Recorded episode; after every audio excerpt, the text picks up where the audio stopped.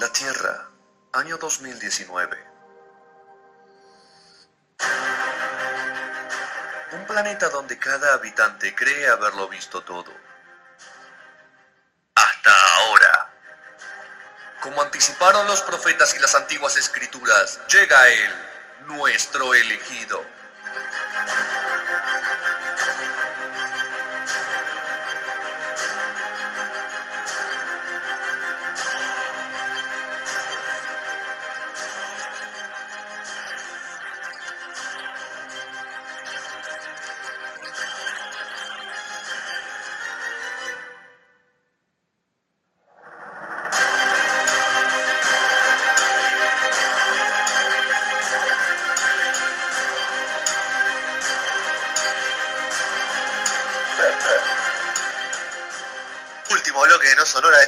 606-606 hasta las 21 horas en Radio a la Calle y youtube.com para Radio a la Calle, radioalacalle.com, la app también, ahí en todas las plataformas y web.com.ar la escuchas directo y después si no la escuchas o cualquier eh, plataforma de streaming en unos días, mañana claro. capaz.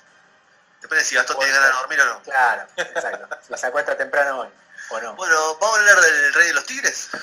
Exactamente, vamos a hablar de Tiger King, esta serie que es sensación en todo el mundo, podríamos decir, en los Estados Unidos, en, todo, en todos lados. Es- eh, hoy por hoy es el, el éxito de, de Netflix que está recorriendo el mundo. Y, Y es mejor que la casa de papel, Rodri, decilo.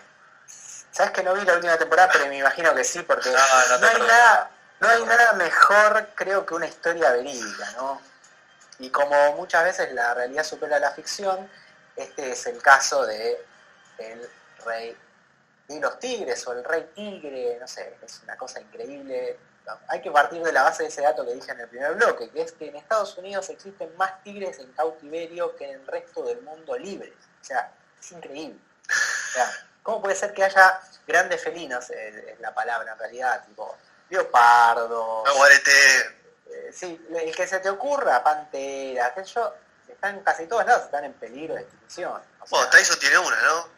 Bueno, bueno, en Estados Unidos es muy, te diría, súper común. O sea, cualquiera con más o menos un lugar, en algún momento se compró un tigre por 5 mil dólares, por lo que le haya salido en ese momento.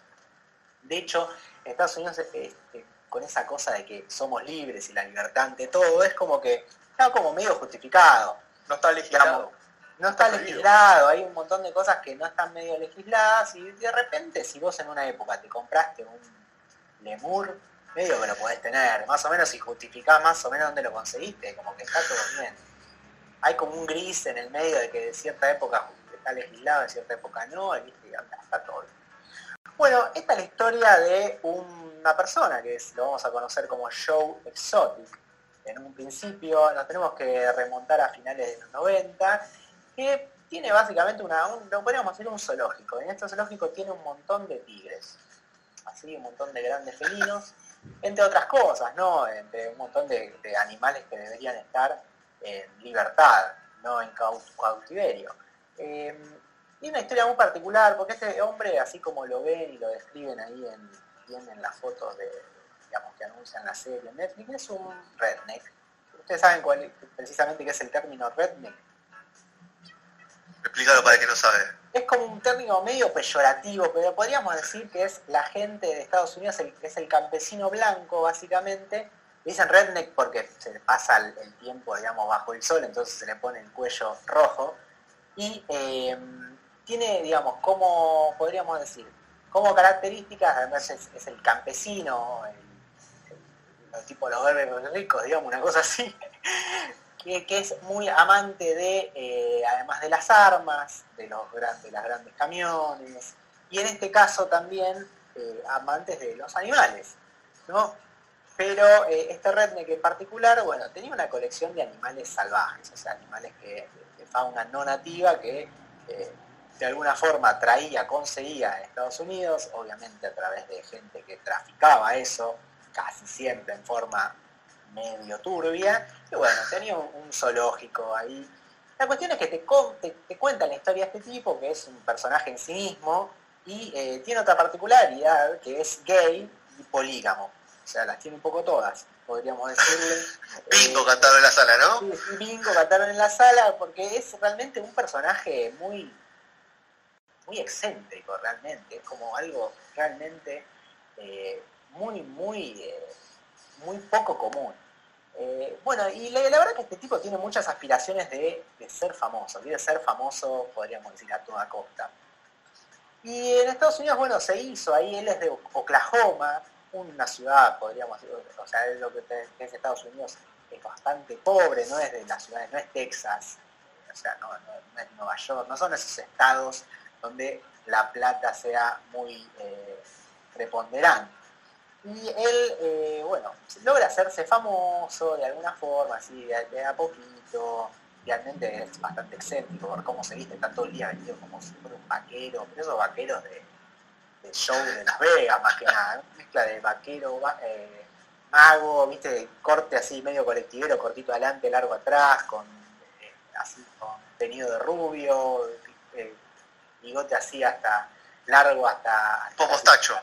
Como mostacho, así, y siempre armado, siempre armado, siempre con una, siempre calzado, pero viste, tiene la, la no sé cómo se llama la cartuchera donde se guardan los revólveres, eh, eh, afuera del pantalón, ¿entendés? O sea, como que es un accesorio Para que la vea acá, para que la Claro, veas. que la vea, siempre el cinturón, es muy excéntrico, muy eh, realmente un- muy muy particular, Al- alguien que no, no pasa desapercibido en ningún lado. Y bueno, y tiene esta afición que es, te podríamos decir, tener un zoológico y a la vez colecciona tigres, tigres o grandes felinos, ya sea leopardos, ya sea panteras, lo que, lo, que se te ocurra.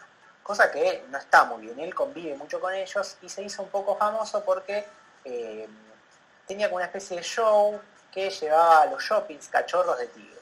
Cachorros de tigre, entonces la gente, es un imán de gente, o sea, los nenes quieren estar con los cachorros, la gente grande también, todos quieren sacarse fotos y con eso recaudaba un montón de plata. El gran problema es que cuando uno tiene cachorros de tigre, los tiene por un tiempo. A los dos meses ya el cachorro ya es una bestia gigante y medio que no podés, eh, digamos, tenerlos mucho tiempo. Entonces tenés que tener todo, el, digamos, poder constantemente a tigres apareándose para que tengan nuevos cachorros, para poder presentar estos shows y ir recorriendo todos los shows.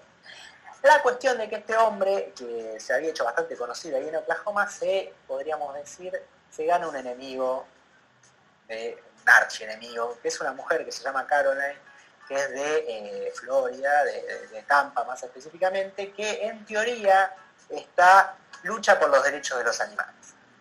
¿no? De los Entonces, grandes tigres. De los grandes, lo- De los grandes gatos. Se quede en la playa, Carola, y que no joda. Ella también tiene una especie de reserva, un lugar que se llama Big, Big Cat Rescue, que no, no dista mucho a, De lo a- que tiene el otro muchacho en a lo que tiene otro otro muchacho. La cuestión es que a través de este documental te, te- te das cuenta de esta disputa, esta disputa que empieza a escalar, pero de una forma que no se puede creer, y se va abriendo de una forma maravillosa y se está, como decía antes, se vuelve peor que, que podríamos decir que, que cualquier historia de ficción, porque por, si no lo ves, creo que la- lo mejor que uno puede hacer con esta serie es verla, y eh, porque si ¿Cuántos capítulos son, Rodri? Siempre te pregunto lo mismo. son eh, siete capítulos eh, con el especial, ¿no? Hay un Hay especial al final. Hay un bonus track. Sí, hay un bonus track de entrevistas que es muy lindo también. Bueno, y te cuenta la historia, es, es la- básicamente es la historia de cinco o seis locos que coleccionan animales salvajes, que tienen en algún punto mucha plata por momentos y mucha plata y poca plata por, por otros, y se van, podríamos decir, estafando, denunciando, y realmente uno no entiende muy bien, o sea, ellos, según ellos hay malos de la película y buenos de la película, pero la verdad es que todos tienen animales que no deberían tener. Es como que, si yo los rescato, vos lo, tenés un zoológico, yo tengo una reserva, y la verdad que para el- fines prácticos, creo que para el tigre es lo mismo, o sea, estar en una jaula de 20 metros cuadrados o en una de 40 metros cuadrados es más o menos lo mismo. Entonces, hay una disputa, hay una cuestión de egos. La- el documental arranca en su primer capítulo diciendo, la gente que tiene tigres está loca. O sea, precisamente, o sea, son gente muy particular, la gente que... Claro. Hay, hay gente loca y la gente que tiene tigres. Claro, ¿entendés? O sea, ya de por sí tener tigres me parece algo bastante raro, ¿no? Es como que, sí, tengo tigres. ¿Cuántos tenés? Tengo 100 tigres. Uh, es raro. Tengo monos. y- Es una casa grande, eso primero. Ya, eso de, entrada. Entonces, es, es muy es muy interesante la historia, cómo va, cómo va, digamos, eh, se va precipitando, arranca con la historia de Joe Exotic, te vas enterando de su rival, que es esta cara en la que en teoría quiere salvar o está a favor de los derechos de los animales y quiere salvar a los tigres para que no estén en cautiverio. Pero la verdad que un tigre cuando está en cautiverio ya no puede salir a la vida, podríamos decir, volver a, su hábitat natural, porque ya está acostumbrado que lo alimenten, es, una, es medio raro, es medio que lo mandás al muere, todo muy raro. Entonces, bueno, vamos a ver en todo a través de este documental cómo esta disputa va escalando hasta llegar a un intento de asesinato de parte de Joe Exotic con esta mujer. No quiero contar los detalles, te vas a ir enterando, pero se parte de eso, como el tipo, vos sabés del capítulo 0, del minuto 0, que el tipo está en cana. Todo ese recorrido de- desde que arranca la serie hasta que termina son como 20 años aproximadamente, porque te cuentan toda su historia, y hay mucho material fílmico porque hay un productor en un momento que se le ocurre- ocurrió hacer un documental sobre él, un programa, porque la vida del chabón era realmente bastante particular y era como digna de mostrarse. Entonces, bueno, ahí todo armado a través de eso, podés ver todo lo que sucede en esta disputa, ver a todos los locos, eh, estos coleccionistas animales, y a la vez cómo de repente la cosa escaló tan alto que se vol- volvió realmente en un tema nacional en Estados Unidos, porque escaló a niveles que no se puede creer realmente.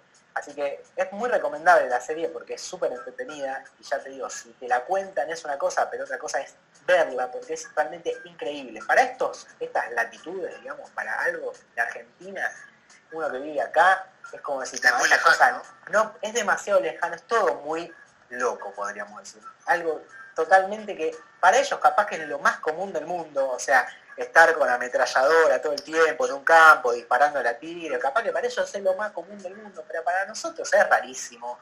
Es, es todo muy raro, gente que tiene hectáreas y hectáreas de, de- de lugar solo por el hecho de coleccionar animales. O sea, es medio raro.